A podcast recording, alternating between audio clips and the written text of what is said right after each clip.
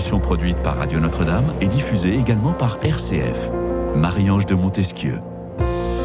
Jouir sans entrave, vivre sans temps mort, tel fut l'un des slogans de la rébellion étudiante de mai 68. Quelques décennies plus tard, peut-être pourrions-nous remplacer jouir par choisir sans entrave. Liberté, ah, liberté chérie, laisse-moi choisir, choisir et choisir encore, jusqu'à se perdre dans ses choix. Surtout quand on demande à son fils de 1 ou 2 ans ce qu'il souhaite pour son dîner, ou bien ce qu'il veut porter pour aller à la crèche. Est-ce le bon choix côté parents que de laisser trop de choix à nos enfants? Pourquoi et comment sommes-nous devenus obnubilés par le choix en tout genre? Le choix de changer de sexe, le choix de changer de nom, d'avoir un enfant ou pas, de ne pas nourrir? Bref, revenons à nos moutons. Laisser trop de choix aux enfants tue-t-il leur construction Eh bien, nous allons tenter de répondre à cette question avec nos deux invités du jour qui sont Daniel Marcelli. Bonjour. Bonjour Daniel. Bonjour. Ravi de vous recevoir, cher monsieur. Vous qui êtes quand même préféré, euh, euh, professeur émérite. On est lundi matin, tout va bien. Lundi après-midi, surtout professeur émérite de pédopsychiatrie que vous êtes, ancien président de la Société française de psychiatrie de l'enfant et de l'adolescent. Vous avez écrit de nombreux ouvrages, évidemment, consacrés à l'enfance et à cette compliquée, cette période, en tout cas délicate, euh, de la vie qu'est l'adolescence. Et donc, vous avez coécrit avec Antoine Perrier, ici présent également, cet ouvrage fondamental, j'ai presque envie de le dire, pour tous les parents qui euh, nous écoutent euh, euh, cet après-midi. Trop de choix bouleverse l'éducation, tout simplement, au moins c'est clair et net, hein, chez Odile Jacob. j'ai la joie donc de recevoir également Antoine Perrier. Bonjour Antoine. Bonjour Marie. Ravi de vous recevoir. Vous êtes également, vous êtes docteur en psychologie pour votre, de votre côté. Vous êtes psychanalyste, psychothérapeute, professeur à la Maison de Solène, la, la, fameuse maison des adolescents, de l'hôpital Cochin à Paris. Euh, le, pour le service au service hein, du professeur Marie-Rose Moreau, enfin dans le service de la professeure euh, Marie-Rose Moreau. Vous avez également écrit beaucoup d'ouvrages consacrés à la psychothérapie et à la psychopathologie de l'adolescent. Euh, donc cet ouvrage, je reprécise, donc trop, trop de choix bouleverse l'éducation. Trop de choix, trop de choix. Ça a commencé comment cette histoire de trop de choix, donner trop de choix aux enfants, Daniel Marcelli? Est-ce que j'ai raison? Est-ce que j'ai bon quand je dis que ça vient de 68 quelque part par là? Oh, c'est une évolution sociétale qui est très ancienne, qui a plusieurs siècles. D'abord, je voudrais dire que les parents, ils sont pas fautifs. Les parents, ils ont comme seul désir et principal désir de faire que leur enfant soit bien intégré dans la société. Donc, en général, les parents, ils suivent les préceptes de la société et les valeurs de la société. Il faut comprendre aujourd'hui qu'une des valeurs de notre société, nous parlons des sociétés occidentales, c'est ce qu'on appelle l'autonomie et la capacité de choisir. Vous-même, Marie-Ange, je pense que vous n'avez pas trop envie que votre père vous dise avec, qui vous devez vous marier, quel métier vous devez faire, euh, de lui demander à votre mari l'autorisation d'avoir une carte bancaire ou d'exercer son métier. Vous avez accédé de l'an le XXe siècle à l'autonomie, comme les femmes, et à la capacité de choisir, qui est la caractéristique de l'autonomie, qui est une valeur abstraite. voilà. Donc, à partir de là, depuis ce siècle, les enfants ont les mêmes valeurs. On élève les enfants, regardez comment les principes éducatifs, c'est de stimuler son autonomie. Et stimuler son autonomie, bah, concrètement, ça veut dire qu'on lui, lui dit que veux-tu, etc. C'est ça le symbole même de l'autonomie, c'est d'avoir le choix. Alors toute la question après que vous posez, et qui est dans notre titre, c'est la question du trop. La question du trop, c'est qu'effectivement, euh, le, problème, c'est qu'un peu, un peu d'autonomie et de choix, c'est très bon. Euh, trop d'autonomie, c'est très néfaste, et pas d'autonomie du tout, et pas de choix du tout, c'est peut-être tout aussi néfaste. Donc euh, c'est là-dessus qu'on va discuter. Euh, on dit souvent dans l'éducation, l'important c'est le juste milieu ou c'est l'équilibre. Je dis tout de suite que le juste milieu, dans un segment, il suffit de 2 mm pour qu'on ne soit plus dans le juste milieu. L'équilibre, il suffit d'un gramme pour que le plateau de la balance penche. Ce que je veux dire, c'est que l'équilibre, le juste milieu, c'est une position d'instabilité et de déséquilibre permanent. Or, en général, on n'aime pas ça. On veut des hmm. théories, on veut des dogmes, on veut des choses bien assises. L'éducation, c'est être en déséquilibre permanent. L'éducation d'un enfant. Ce qui veut dire qu'il faut accepter aussi d'être imparfait. Ça fait partie du jeu, n'est-ce pas? Ce n'est pas facile à vivre, chers amis. Je ne sais pas si vous êtes parents, mais en tout cas, je peux vous assurer que c'est pas facile. Bref, même écho pour commencer l'émission, euh, cher Antoine Perrier. Euh, c'est vrai que ce slogan, je l'ai retrouvé. J'y ai pensé un peu cette nuit comme ça. Je me suis dit, tiens, je vais commencer mon intro comme ça. Parce qu'il y a quelque chose de cet ordre-là. Finalement, euh, on est passé d'un extrême à l'autre. Là, pour le coup, vous parliez de balance. C'est exactement ce qui s'est passé, non, Antoine Perrier? Oui. Hein? Comme le dit, comme le dit Daniel, et nous le savons, la, la justesse ou une, une, plus grande justesse est toujours dans un équilibre et l'équilibre est bien difficile. La société évolue souvent euh, par des mouvements de balancier. Et pour revenir sur ce contexte, vous disiez héritier de 68.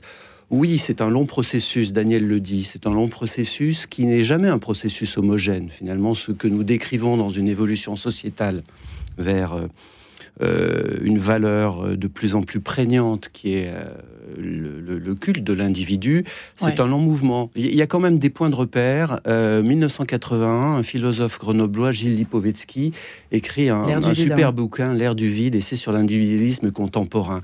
Et il pointe cette tendance qu'avait pointé également un sociologue américain, Christopher Lash, en écrivant en 79, le narcissisme contemporain. Un mouvement de société dans lequel euh, la dépendance. Euh, le narcissisme contemporain. Le narcissisme contemporain.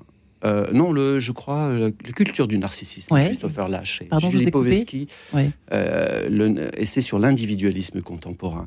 L'individualisme, c'est effectivement, comme le dit, comme le dit Daniel, le principe d'autonomie. Le principe d'autonomie, c'est un principe de non-dépendance, un principe de liberté absolue dans lequel, poussé à l'extrême, on ne dépend que de soi-même et on, ne décide que par soi-même, par opposition autonomie à l'hétéronomie qui est le principe de dépendance à un certain nombre de règles qui viennent de l'extérieur. Voilà. Et l'éducation, c'est toujours un petit peu promené entre ces tendances-là, mais il y a cette tendance sociétale depuis un petit peu plus de 30 ans qui est quand même très marquée.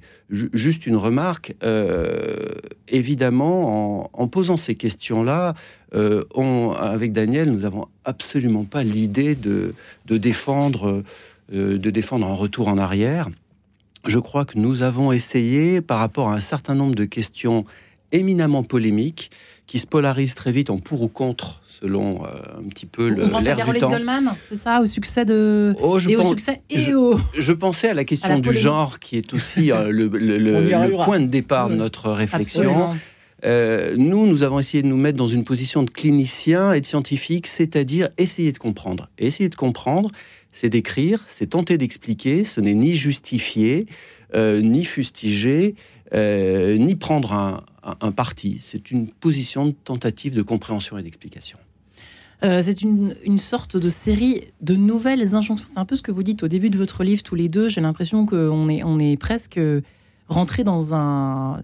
Euh, on est enfermé dans une espèce de série d'injonctions. On a l'impression qu'on choisit. Qu'on, par exemple, je prends l'exemple du jour. Allons-y. Vous le citez. Allons-y, Antoine. Euh, le, choix de changer de nom, le choix de changer d'identité, etc. Euh, on va comprendre comment ça se passe dans la tête d'un enfant d'abord, euh, dès, le plus jeune âge, mais c'est presque. Est-ce que c'est un enfermement dans lequel nous sommes tombés au fond? Est-ce qu'on peut parler d'enfermement? Ben, Puisqu'il a été cité dans, dans les anciens auteurs, il faut quand même se rappeler dans ce passage justement de l'individu au sujet. Puis aujourd'hui, du sujet à l'individu, en parler un tout petit peu. Euh, l'individu, selon Hobbes, philosophe euh, des siècles précédents, euh, quand il en parle, c'est toujours la masse des individus. C'est ces individus qui grouillent. L'individu, dans les philosophies anciennes, c'est l'état de nature, l'état de nature de Rousseau, dont l'être humain doit s'extraire pour accéder à l'état civilisé. Il s'en extrait en renonçant à ses pulsions, en renonçant pour devenir un sujet. Je crois qu'il est très important de comprendre que sujet, ça vient du latin subjectum, et la première euh, signification de sujet, c'est celui qui est placé sous l'autorité du Seigneur. Seigneur au terme moyenâgeux, mais aussi euh, Dieu, le chef de famille, etc. Le concept de sujet est étroitement associé au concept d'autorité d'une dimension verticale. À partir de là, les philosophes, dans les années, dans le 18e siècle, 19e siècle, ont posé la question, ces sujets qui étaient soumis à l'autorité du roi. Pourquoi soumis à l'autorité du roi? Parce qu'ils renonçaient à leur pulsion, à leur violence, et c'était le roi et le gouvernement qui avaient l'usage euh, exclusif de cette violence d'État, de cette violence instituée, et eh bien, et qui leur permettait de vivre ensemble. Dans ce vivre ensemble, il y a toujours nécessairement des euh, limites et des, euh, des bornes. On ne peut pas vivre tous avec nos pulsions libres à nous.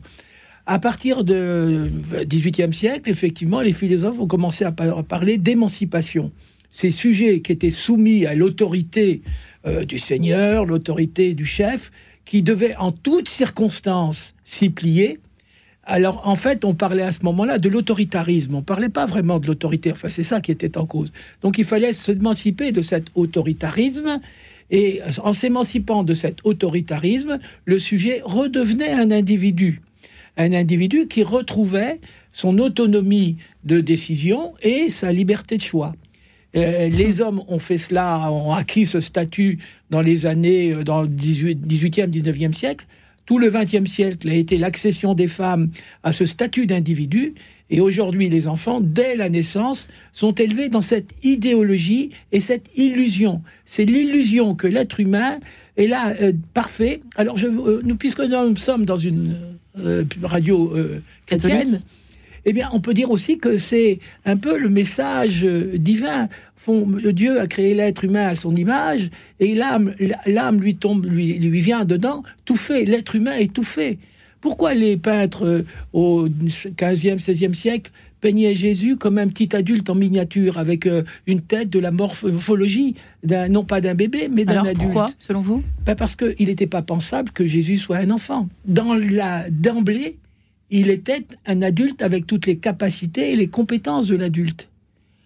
Donc effectivement, dans, les philosophies et dans les religions, l'enfance de l'être humain, c'est toujours quelque chose d'un peu d'un peu bizarre. Un adulte miniature. Avec, avec, quand même. Non, ça, l'adulte miniature, c'était justement la compréhension religieuse pour supprimer l'enfant pour supprimer l'enfant de nous, notre enfant avec lequel on, travaille, l'enfant de, d'Antoine psychologique, l'enfant comme moi, euh, euh, voilà, psychanalytique.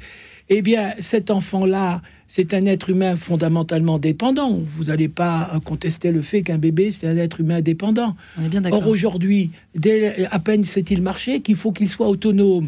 Comme si la dépendance était devenue une pathologie. Il faut que la diversification alimentaire se fasse très voilà. Tout ça. Alors, pourquoi, euh. pourquoi ces enjeux-là? C'est parce qu'effectivement, il y a derrière le mythe de l'individu qui serait un être humain tombé du ciel, j'ai envie de dire, déjà fait, qui n'a pas de dette à l'égard de la société, qui n'a pas de dette à l'égard de ses parents. Donc nous sommes tous, et je vais utiliser un mot fort, pervertis par cette idéologie-là. Mais en même temps, nous en profitons tous, comme je l'ai dit tout à l'heure, pour ce qui vous concerne.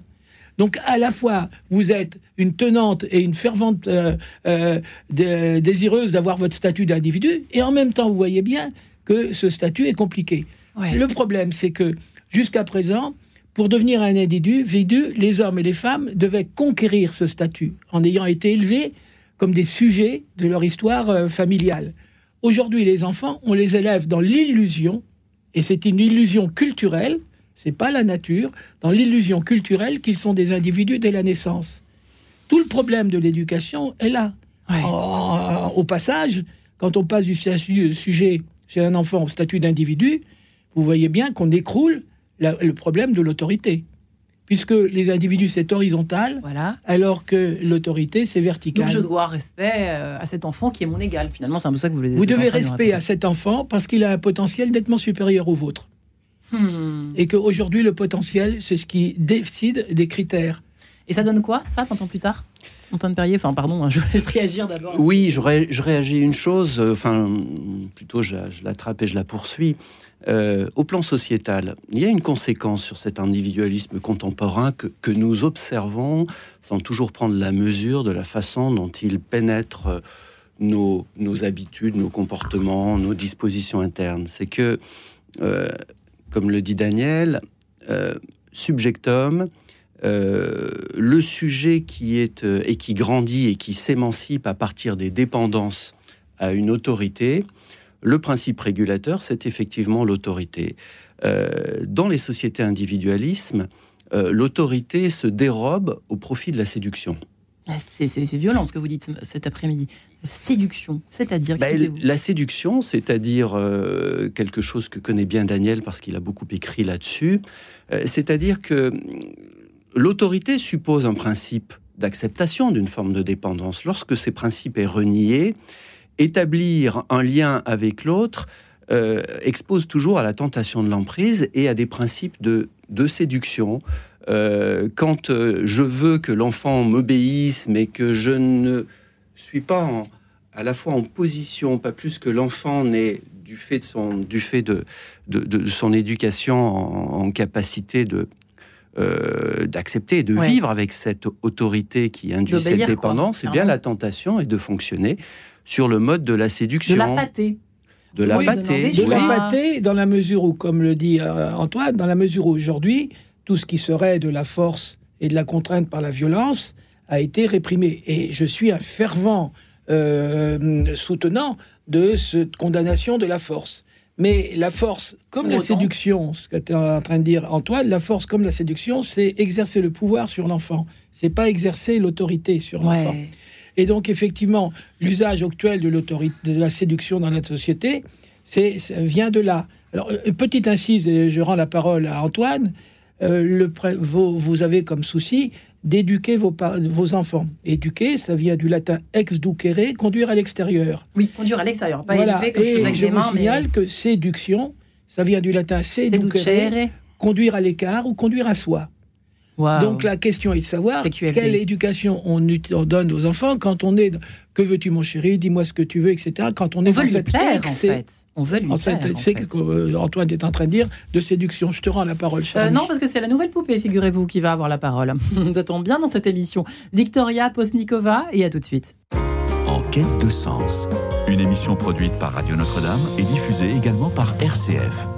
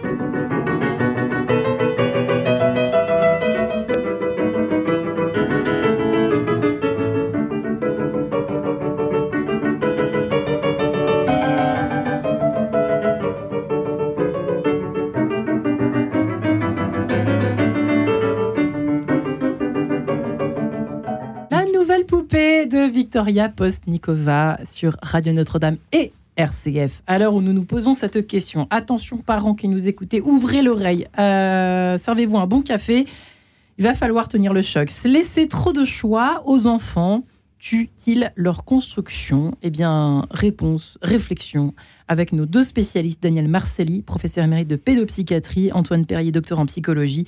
Ils ont coécrit, ils ont écrit ensemble Trop de choix bouleversent l'éducation et pas forcément que en bien. On a pu le comprendre dans cette première partie d'émission si vous nous rejoignez. Donc cet ouvrage aux éditions euh, Odile Jacob, fraîchement paru. Effectivement, euh, Antoine Perrier, les exemples fleurissent, évidemment, on va en parler. Euh, exemple dans l'enfance, plutôt raconté par Daniel Marcelli, et des exemples liés à plutôt côté période d'adolescence avec vous, Antoine Perrier. trop de choix tue l'identité, tue la verticalité, tue la construction. Au fond, s'il fallait répondre à cette question euh, maintenant. Vous me posiez une question euh, importante qui est de me dire, euh, vous, me disiez, mais au fond, quand on décrit, quand on décrit ces caractéristiques éducatives qui, qui, façonnent, qui façonnent nos petites têtes blondes et brunes, qu'est-ce que ça peut donner? Deux choses. Une chose importante que disait Daniel, c'est-à-dire que à partir du moment où, s'offre un, choix, où on laisse l'enfant, où on le, on, on l'amène à se construire dans cette illusion qu'il peut avoir le choix, Le choix. sur tout, eh bien, euh, là où, dans la position de sujet, euh, l'enfant puis l'adolescent s'émancipaient dans une conquête, une conquête qui était une forme de révolte pour euh, conquérir sa propre liberté, son autonomie bien légitime, il la construisait contre euh, l'autorité et les limites posées par les adultes. Euh, L'enfant qui est éduqué dans euh, cette position d'individu et cette injonction et ce principe absolu qui est qu'en tant qu'individu, il doit avoir le choix sur tout, eh bien, il n'est plus dans la révolte, il est au moment notamment de l'adolescence dans la revendication. Dans la- pour- Expliquez-vous.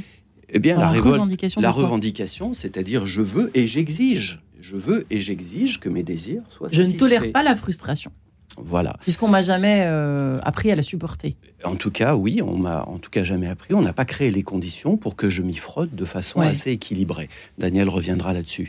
Euh, l'au- L'autre point, c'est que à partir du moment où, où s'entretient cette illusion qu'on peut avoir en tant qu'enfant le choix sur tout, eh bien, euh, le développement, le développement de l'enfant, le passage à l'âge adolescent euh, est un principe de réalité qui lui renvoie euh, quelque chose d'assez redoutable, qui est qu'au moment de l'adolescence, eh bien, la puberté conduit à des changements très importants Oui. sur lesquels euh, l'ex-enfant n'a pas de choix. On ne choisit pas sa taille, on ne choisit pas les changements de son visage, Son corps. son corps. Et maintenant, on voit des. Effectivement, on pense à tous ces exemples. hein. Et, que, et que, hum, dans cette perspective-là, euh, l'arrivée de l'adolescence euh, peut être quelque chose Ouais. de très très difficile Et même de bouleversant, là, pour le coup. hein, et de finalement. bouleversant. Alors voilà, l'adolescence a toujours été un moment de grand changement, a toujours été un moment difficile. Il y a dans l'enfance comme dans l'adolescence des choses qui ne changent pas. La puberté, elle existe depuis que l'être humain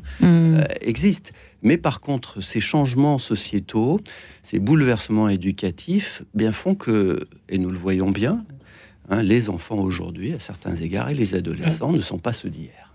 Ouais, tout simplement. Écoutez, on peut retourner chez nous maintenant. Alors maintenant, je vais vous soumettre, on va parler d'exemples parce que ça va parler à nos auditeurs. Euh, exemple de la vie quotidienne. Euh, J'imagine que vous en avez plein, plein, plein en tête l'un et l'autre. Euh, voilà, je vais chercher des bottes de pluie pour ma fille, Adèle, qui a toujours deux ans, pour les auditeurs qui ne la connaîtraient toujours pas. Voilà.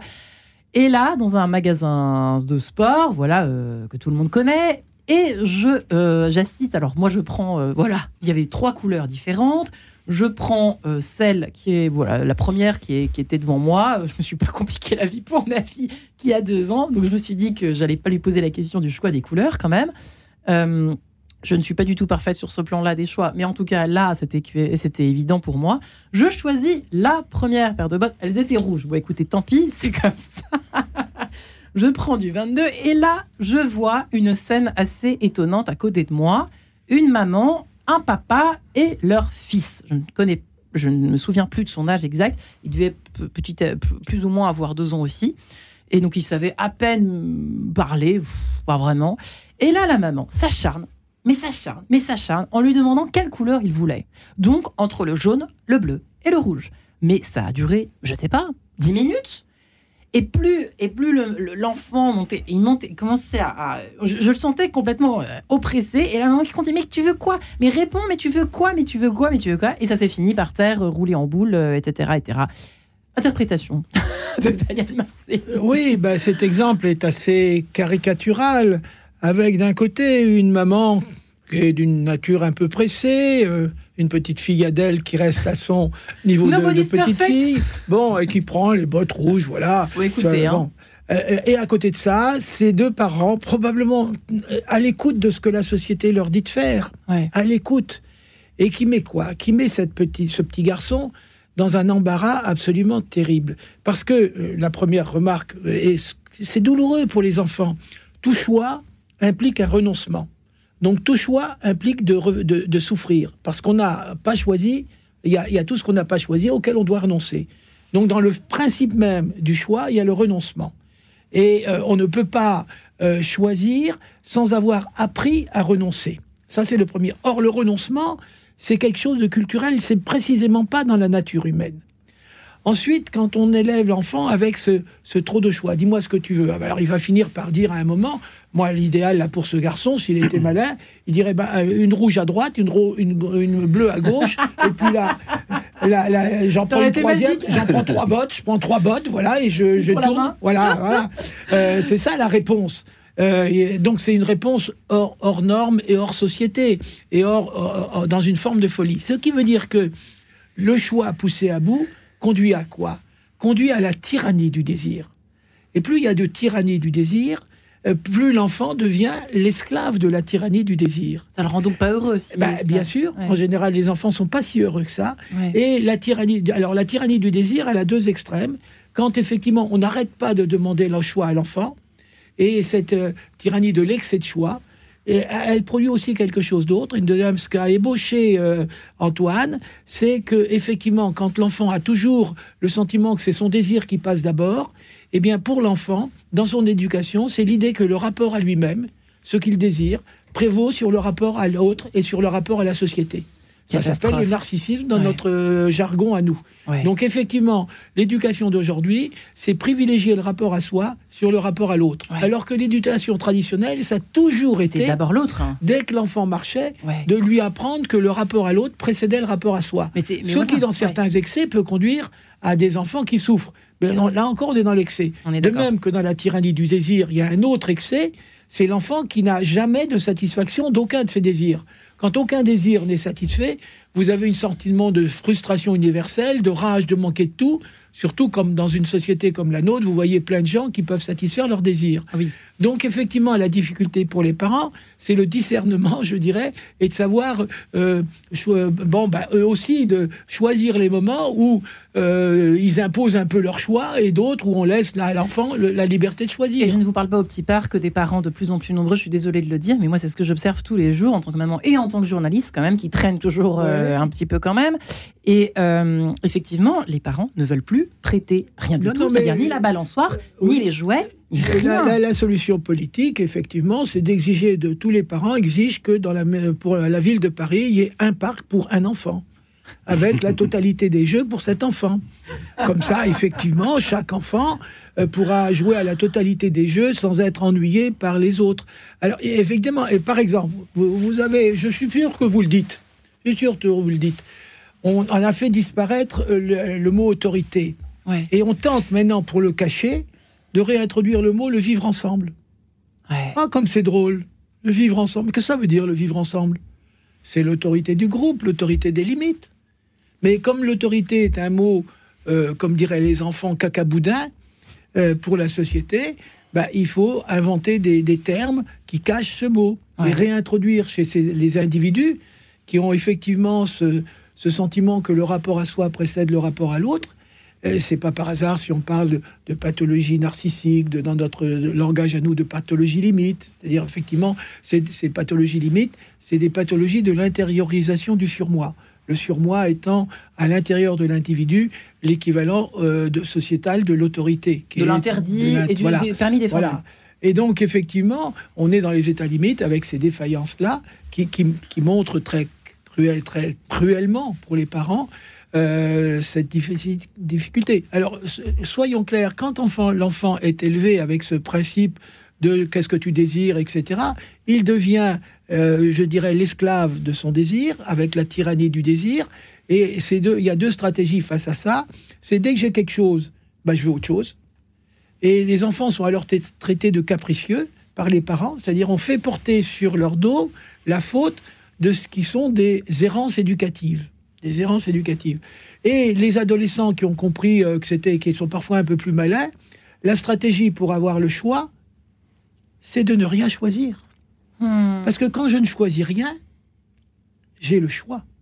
Ça donne- Je garde, c'est-à-dire la possession du choix devient presque plus importante et, et elle a peur de se tromper souvent. Alors c'est souvent formalisé pour, comme la peur de se tromper, la peur de faire le Des enfants choix. qui ont eu trop de choix, si je comprends bien ce que vous êtes en train de nous raconter, Antoine Perrier, 20, euh, 15 ans plus tard, ça donne ça. Ça donne euh, un enfant qui, un adolescent ou un jeune, voire après un adulte qui, est incapable de faire des choix. C'est ça En Par tout, cas, en tout cas, ça peut. hein. vous comprenez bien qu'on n'est pas euh, dans des déterminismes euh, univoques, mais oui, en tout cas, face à, face à cette tyrannie du choix ou, face, face au fait que choisir et, et se sentir en, devoir d'avoir à choisir, euh, ça peut conduire, et c'est ce que nous voyons dans la clinique, à en tout cas deux parmi multitude de symptômes, en tout cas deux situations assez caricaturales et extrêmes, qui sont euh, choisir qui sont choisir sans prendre la mesure du choix et, tout choix doit conduire à un autre choix et on est dans cette espèce de, de quête agitée permanente, consumériste, et, en même temps un peu un, peu pourvoyeuse d'une sorte d'hyperactivisme dans le choix, ou à l'inverse, ou à l'inverse, une sorte d'inhibition et de tétanie, le refus de choisir, une sorte de désengagement de à quoi bon. Ah, qui est une façon, c'est ça qui est important, et ce que nous disons, c'est qu'il y a dans ce, cette impossibilité à choisir qui s'accompagne souvent d'une sorte de, de, mise en, de, hein, de, mise en sommeil du désir, eh bien, mise en sommeil du, désir. Que qu'est-ce que tu veux? Mais de quoi as-tu vraiment envie? Je ne sais pas. Qu'est-ce que tu veux faire? L'école? Euh, ce qu'on appelait, jadis, ce qu'on appelait jadis les gosses de riches, quoi, qui avait la, oh, disait ça. Oui, enfin, oui je sais pas si c'était vraiment la, mentalité du entre guillemets gosse de riches. Mais, mais, surtout le point important, c'est que c'est que derrière ce qui semble être euh, une mise en sommeil du désir, il y a dans cette inhibition le fait de maintenir tous les possibles. Encore une fois, on revient à, on revient à la terreur euh, du renoncement et ne pas choisir, mettre les choses en suspens, c'est maintenir la virtualité de tous les possibles. Hmm, l'illusion que, euh, que tous les possibles sont... Je, crois qu'aujourd'hui, des adolescents sont incapables de dire ce dont ils ont envie pour leur avenir d'études, non pas parce qu'ils n'ont pas d'envie, mais parce que l'idée d'être amené à choisir ceci plutôt que hmm, cela est tellement terrifiant que finalement, n'avoir envie de rien est une façon de maintenir virtuellement tout possible. Ce, qui, évidemment, a des conséquences terribles, ce qui est un paradoxe, mais c'est ce paradoxe-là que nous pointons et qu'on voit dans notre clinique. Et Les adolescents ne sont pas Daniel un paradoxe de plus, hein, effectivement. Et puis, il y a un avantage en plus dans ce qu'est en train de dire Antoine, quand l'adolescent est dans cet immobilisme, dans cette espèce d'apparente passivité, euh, d'apparente inertie. Ouais avec souvent le malaise bien, bien dit par Antoine, euh, en même temps, autour de lui, les parents s'excitent, la société s'excite, tout le monde s'excite. Et les adolescents aiment bien projeter leur propre excitation interne dans le monde et dans l'extérieur. Et plus on est excité à l'intérieur de soi, à l'extérieur, plus l'adolescent risque d'être dans cette attente, dans cet immobilisme. Donc il a double bénéfice. Euh, le bénéfice de ça, enfin bénéfice entre guillemets, parce que c'est un bénéfice qui le sabote. Qui le perd, exactement. il se fait au long de cours, mais il est dans cette position. Donc il faut bien comprendre que dans ce trop de choix, il y a quand même des, des difficultés éducatives majeures, à la fois dans effectivement cette prévalence de la position narcissique, euh, le rapport à soi avant le rapport à l'autre, et aussi dans effectivement l'intolérance à la moindre frustration et la moindre souffrance, parce que le choix c'est le renoncement. Et si dans l'enfance, l'enfant n'a pas appris cela, c'est quelque chose qui va devenir euh, impossible pour lui. on, dit souvent, et vous êtes peut-être la première à le dire dans vos émissions, qu'il faut donner des limites aux enfants. Vous êtes d'accord avec ça Je sais bien. Après, j'avais peur que vous me disiez dans ma vie. Oui, vous êtes, d'accord avec cette expression? Bien sûr, je suis d'accord. Alors, pourquoi faut-il des limites? Alors, si vous êtes avec un psychologue, il, vous, il va vous dire parce que la frustration est nécessaire. Vous pensez qu'effectivement, il faut frustrer les enfants?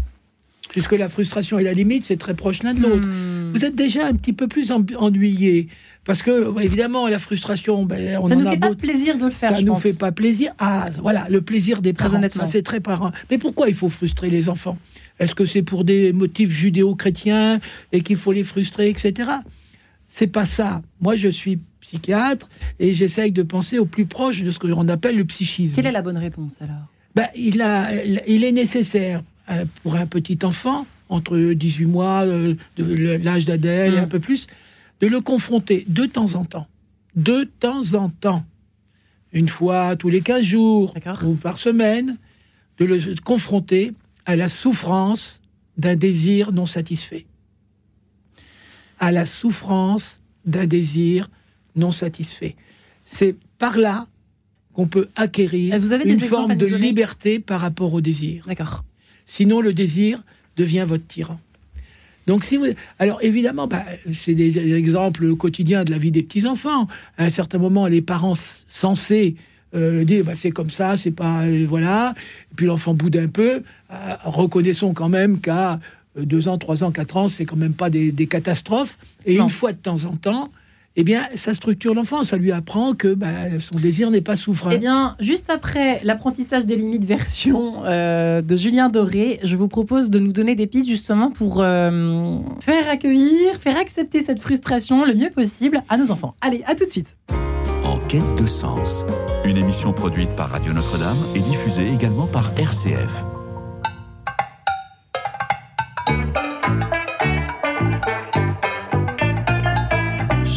Je dépasse aisément toutes les limites. Quand je commence, je consomme énormément. Le but est de ressentir les choses. Alors je dépasse et j'aime en faire.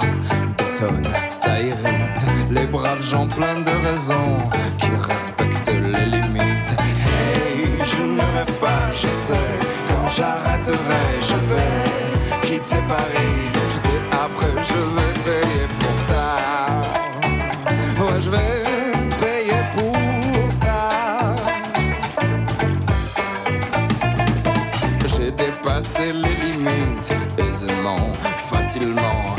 je dépasse les limites sans un problème d'éthique. Hey, je ne rêve pas, je sais. Quand j'arrêterai, je vais quitter Paris. Je sais, après, je vais payer pour ça. Je vais payer tout ça. Je vais me retrouver au bagne. Je vais casser des cailloux en Guyane. Hey, je ne rêve pas, je sais. Quand j'arrêterai, je vais quitter Paris. Les limites aisément, largement. Quand je commence, je finis le travail proprement. Je consomme évidemment le plus possible de liquide et parfois même du solide, bien en chair, bien en rebond. Hey, je ne rêve pas, je sais, quand j'arrêterai,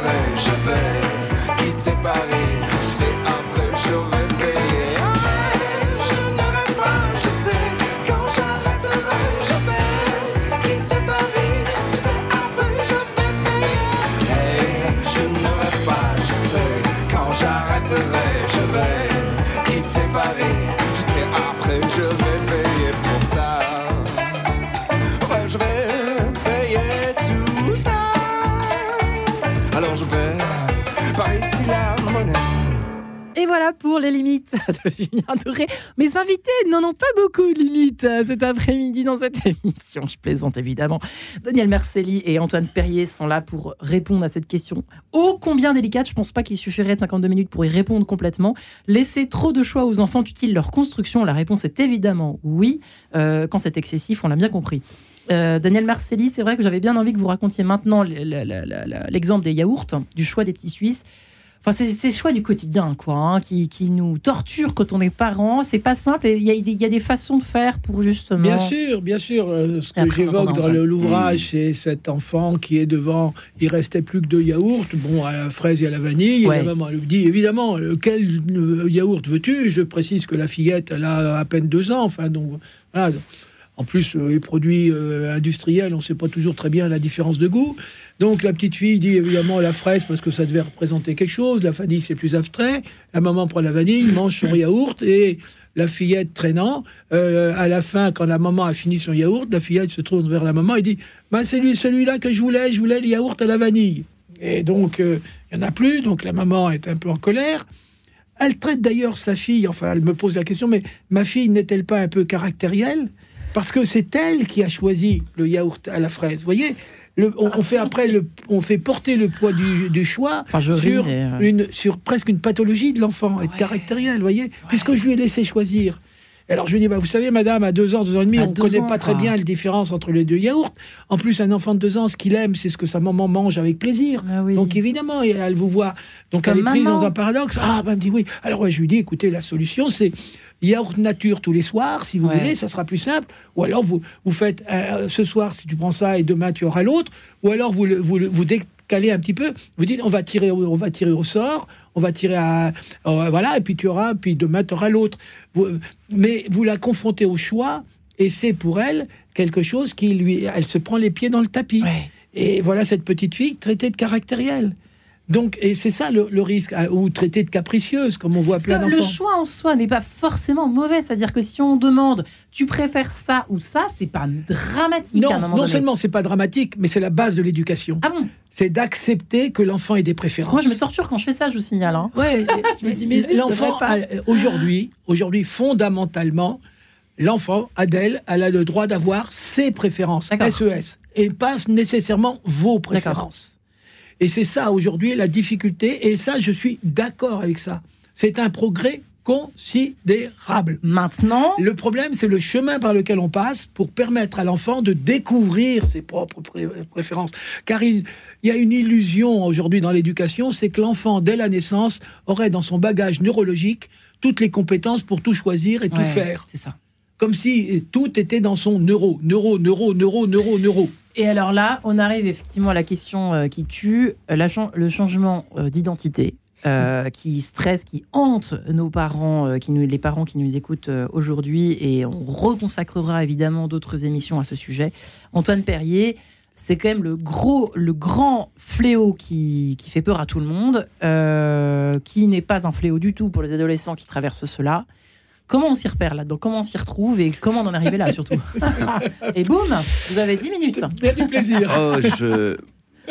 Alors, Non, je en, tout- pas en drôle. tout cas, en tout cas, dans cet ouvrage, euh, nous avons, nous sommes efforcés de défendre un point de vue qui est que euh, il y a une différence pour nous très importante à opérer entre euh, des trajectoires d'enfants et d'adolescents qui euh, qui se construisent dans une identité de genre qui ne correspond pas à leur identité biologique, qui ne correspond pas à l'état de leur corps, et qui vont, par euh, nécessité impérieuse, euh, vouloir mettre en adéquation leur corps avec leur identité de genre. En, en un mot, ceux qui vont aller vers une transition. Oui, ceux qu'on appelle les transsexuels Ceux ou les que l'on transgenres appelait, de voilà, manière- on appelait ça Voilà. les transsexuels. Aujourd'hui, euh, Oui. euh, pour des tas de transgenre. raisons de dépathologisation, on parle de transgenre, mais euh, je crois qu'il y a justement une grande différence entre euh, quelque chose qui, encore une fois, dans des trajectoires individuelles, est respectable et on ne le met en rien en cause. C'est-à-dire que, que, que de jeunes adultes, euh, par, la, par la transition, c'est-à-dire par des interventions thérapeutiques qui mettent plus en adéquation leur corps avec leur identité de genre, s'en trouvent plus apaisés, s'en trouvent plus heureux, nous le respectons totalement. Mais je crois qu'il y a là quelque chose, un chemin qu'il faut bien différencier des interrogations identitaires, notamment des adolescents, sur la question du genre. Et cette différence, elle nous paraît importante parce que là, de ce point de vue, de ce point de vue, on est confronté à quelque chose qui nous semble être euh, une caractéristique assez nouvelle euh, de l'ère du temps. À savoir que, pour les raisons qu'on évoquait avant, Oui. je crois que les interrogations identitaires de l'adolescent sur de multiples dimensions de, de son identité Oui. sont pris dans cette évolution, Oui, sont pris dans cette évo- évolution sociétale. Donc là, il y a deux choses qui jouent sur cette question, nous semble-t-il, sur cette question des, des interrogations identitaires des adolescents d'aujourd'hui. C'est d'une part ce dont on a parlé jusque-là, c'est-à-dire ce qui nous semble être des changements importants dans les principes éducatifs, la question du choix. Et puis, autre chose quand même qu'il faut bien dire, c'est que euh, la question du genre a évolué au cours, euh, hein, depuis la fin de la Deuxième Guerre mondiale. Euh, Ah bon? et notamment les Ah oui. études sur le genre, les Euh. études sur le genre aux États-Unis ont permis d'opérer ce que, avec Daniel, on appelle une décoalescence entre le sexe biologique et la question du genre. Est-ce que vous êtes en train de nous raconter, parce qu'il faut Oui. quand même faire court et, et que les auditeurs comprennent bien, euh, sans trop rentrer dans le détail de votre Ouais. ouvrage, qui est de votre ouvrage collectif, qui est quand même passionnant, c'est qu'en fait, euh, il y a, il y a certes- dans certains cas, c'est ok, euh, c'est une, euh, euh, il y a une bonne raison, mais dans la plupart des cas que l'on voit aujourd'hui, il y a quelque chose d'idéologique, il y a une comme s'il fallait suivre le vent du, du multi-choix Ah. et du. Non, Euh, il n'y a pas un, Bah, quelque chose de ce que- ce qui me gêne, c'est que vous dites qu'il y a une bonne raison des autres et il y a une re- sous-entendu une moins bonne raison pour les autres. Non, c'est ce pas ça que je veux dire, mais, Ce voulu euh, dire très précisément Antoine, c'est qu'il y a un tout petit nombre de- d'êtres humains qui effectivement, bon, je ne vais pas répéter ce qu'il a dit, sont mal à l'aise et Hmm. refusent. Ça a toujours existé, genre- ça, de toute façon. D'ailleurs, ça a Oui, toujours existé Oui, et ce on le voit nombre-là dans voilà, l'histoire. est Oui, relativement minime, c'est de l'ordre de 1%, Voilà. peut-être moins. Et aujourd'hui, il y a effectivement Un effet nombre important de jeunes. Et il faut comprendre pourquoi. Et dans ces deux, nous, ce que nous mettons en Ouais. avant, c'est qu'il y a deux raisons pour ces jeunes. C'est d'importe depuis la naissance, on leur demande ce qui a le choix qu'elles ont eu. Tout ce qu'on a Or, dit. la puberté ne demande pas le choix à la tête de l'adolescent. La puberté transforme le corps et Point. surtout à la puberté, le sexe qui pour la, la- le besoin sexuel, on va dire, qui dans l'enfance était relativement euh, faible et n'existait pas trop, d'un seul coup explose dans le corps de l'adolescent. L'adolescent ne peut plus ignorer le sexe que porte son corps. Et et donc ça, c'est quelque chose qui est et c'est pas une demande du corps à la tête. La tête n'est pas consultée.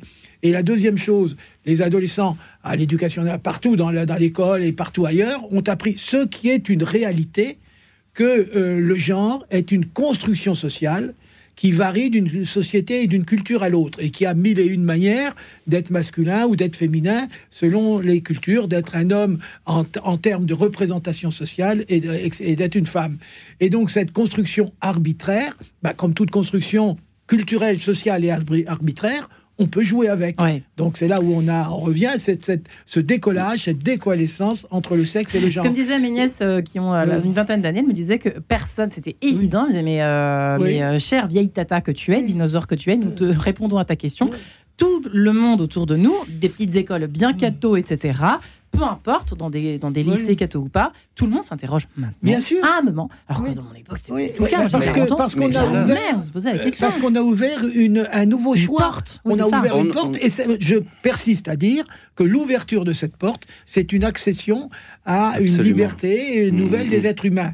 La, la question, c'est est-ce que nous sommes euh, physiologiquement faits pour être libres? Ça, c'est une autre Ah question. Mais la liberté humaine, si on passe comme principe, et vous êtes une femme apparemment, euh, donc euh, je pense que vous tenez certainement à la liberté des femmes, bah, il faut euh, pousser la, pensée jusqu'à son paroxysme.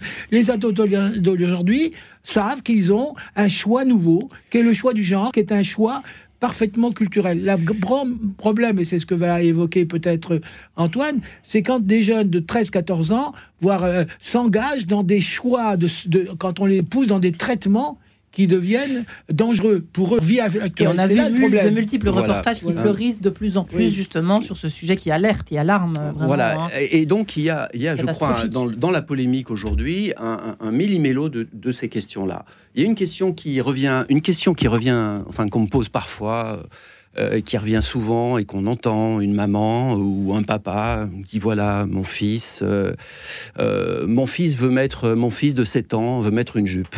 Qu'est-ce qu'on fait? Euh, et avec une vraie inquiétude qui est alors, est-ce que ça veut dire que, que mon fils veut euh, devenir fille Et avec dans la tête des parents, est-ce que ça veut dire qu'à un moment donné, il voudra se faire opérer, question, hein. etc. Mm. Bon, à, à- à cette question-là, ce que j'ai envie de répondre, euh, c'est que bah, il veut mettre une jupe. Euh, il n'y a pas si longtemps que ça, euh, lorsqu'une femme à Paris voulait mettre un pantalon, eh bien, il fallait demander une autorisation à la préfecture de Paris. Quand on y pense, hein. Et, et je vous assure que c'est il n'y a pas, pas si longtemps, que ça, ouais, c'est ça. et, et que on obtenait, les femmes obtenaient, obtenaient cette autorisation dans deux cas, soit parce qu'elles effectuaient un métier d'homme, soit parce qu'elles elles avaient une raison médicale à ne pas pouvoir mettre de jupe.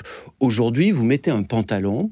Et de mettre un pantalon ne vous paraît pas signifier au reste du monde que vous hésitez là entre euh, être Ouais. un mâle ou une femelle. Euh, Le petit, la- le petit garçon qui veut mettre une jupe à 7-8 ans, Oui. s'il a envie d'aller jouer un petit peu avec la poupée et euh, voir un peu du côté de la, la culture des filles, qu'est-ce que ça peut euh, finalement, si effectivement tout de suite on ne le traite pas de nom euh, stigmatisant, ce petit garçon aura peut-être une reconnaissance de ce qu'est le statut de fille, fillette puis de femme, une reconnaissance de ce qu'est le statut d'homme. Franchement, est-ce que vous croyez que depuis 2-3 siècles, les rapports entre les hommes et les femmes sont si exemplaires que ça? Est-ce que vous croyez que les femmes maltraitées, battues, violentées, etc. Est-ce que si on a on adoucissait un peu les rapports entre les sexes, notre société ne serait pas un peu meilleure. Alors il faut peut-être arrêter d'être. Voilà, Voilà, à L'excès n'est jamais ce qu'on disait avant de rentrer dans ce sujet. De toute façon, tous les excès sont. Il y a un problème dans les excès, quoi. Oui, et puis ça, euh, ce que les études de genre euh, au cours des dernières décennies ont amené, c'est certainement pas une contestation de la différence des sexes. C'est-à-dire euh, ce qu'elles ont, ce que les études du genre ont amené, c'est c'est l'idée que euh, il y a un mâle et une femelle, ce n'est pas pareil. Mais ce n'est pas parce que c'est pas pareil qu'il y a une différence de hiérarchie. Euh, à l'instar, euh, à l'instar de toutes les études qui ont soutenu la lutte contre on le racisme. Ce n'est pas à nier les différences, c'est lié, euh, c'est c'est en tout cas contester les hiérarchies qu'on peut. On est bien d'accord. Voilà. Alors, messieurs, excusez-moi, il reste très très peu de temps et j'avais quand même euh, envie de terminer par une question pour vous, Daniel, puisque ça concerne l'enfance, mais peut-être qu'Antoine aussi a. un- vous, vous, vous parlez, vous traitez aussi dans votre livre de la, la, le- le- le- le- le- la situation extrêmement répandue, euh, les parents donc séparés, divorcés, euh, euh, qui, qui, euh, qui ont aussi beaucoup de, de difficultés, encore plus de difficultés que les autres. à faire accepter la frustration à leurs parents. En tout cas, ils culpabilisent tellement fort que du coup, eux aussi sont, dans cette, sont encore plus que les autres dans cette situation où il faut faire plaisir à l'enfant. C'est comment est-ce que vous conseillez à ces, à ces parents-là, au fond c'est effectivement des situations difficiles et la séparation des parents euh, complique les choses, d'autant que beaucoup d'enfants qui sont qui sont pas nécessairement des anges. Les enfants ne sont pas des anges. Ils ont aussi leur propre logique et euh, la logique du désir, comme on l'a vu, etc. Donc, euh, ça, vous l'avez dit, ça complique la vie des parents.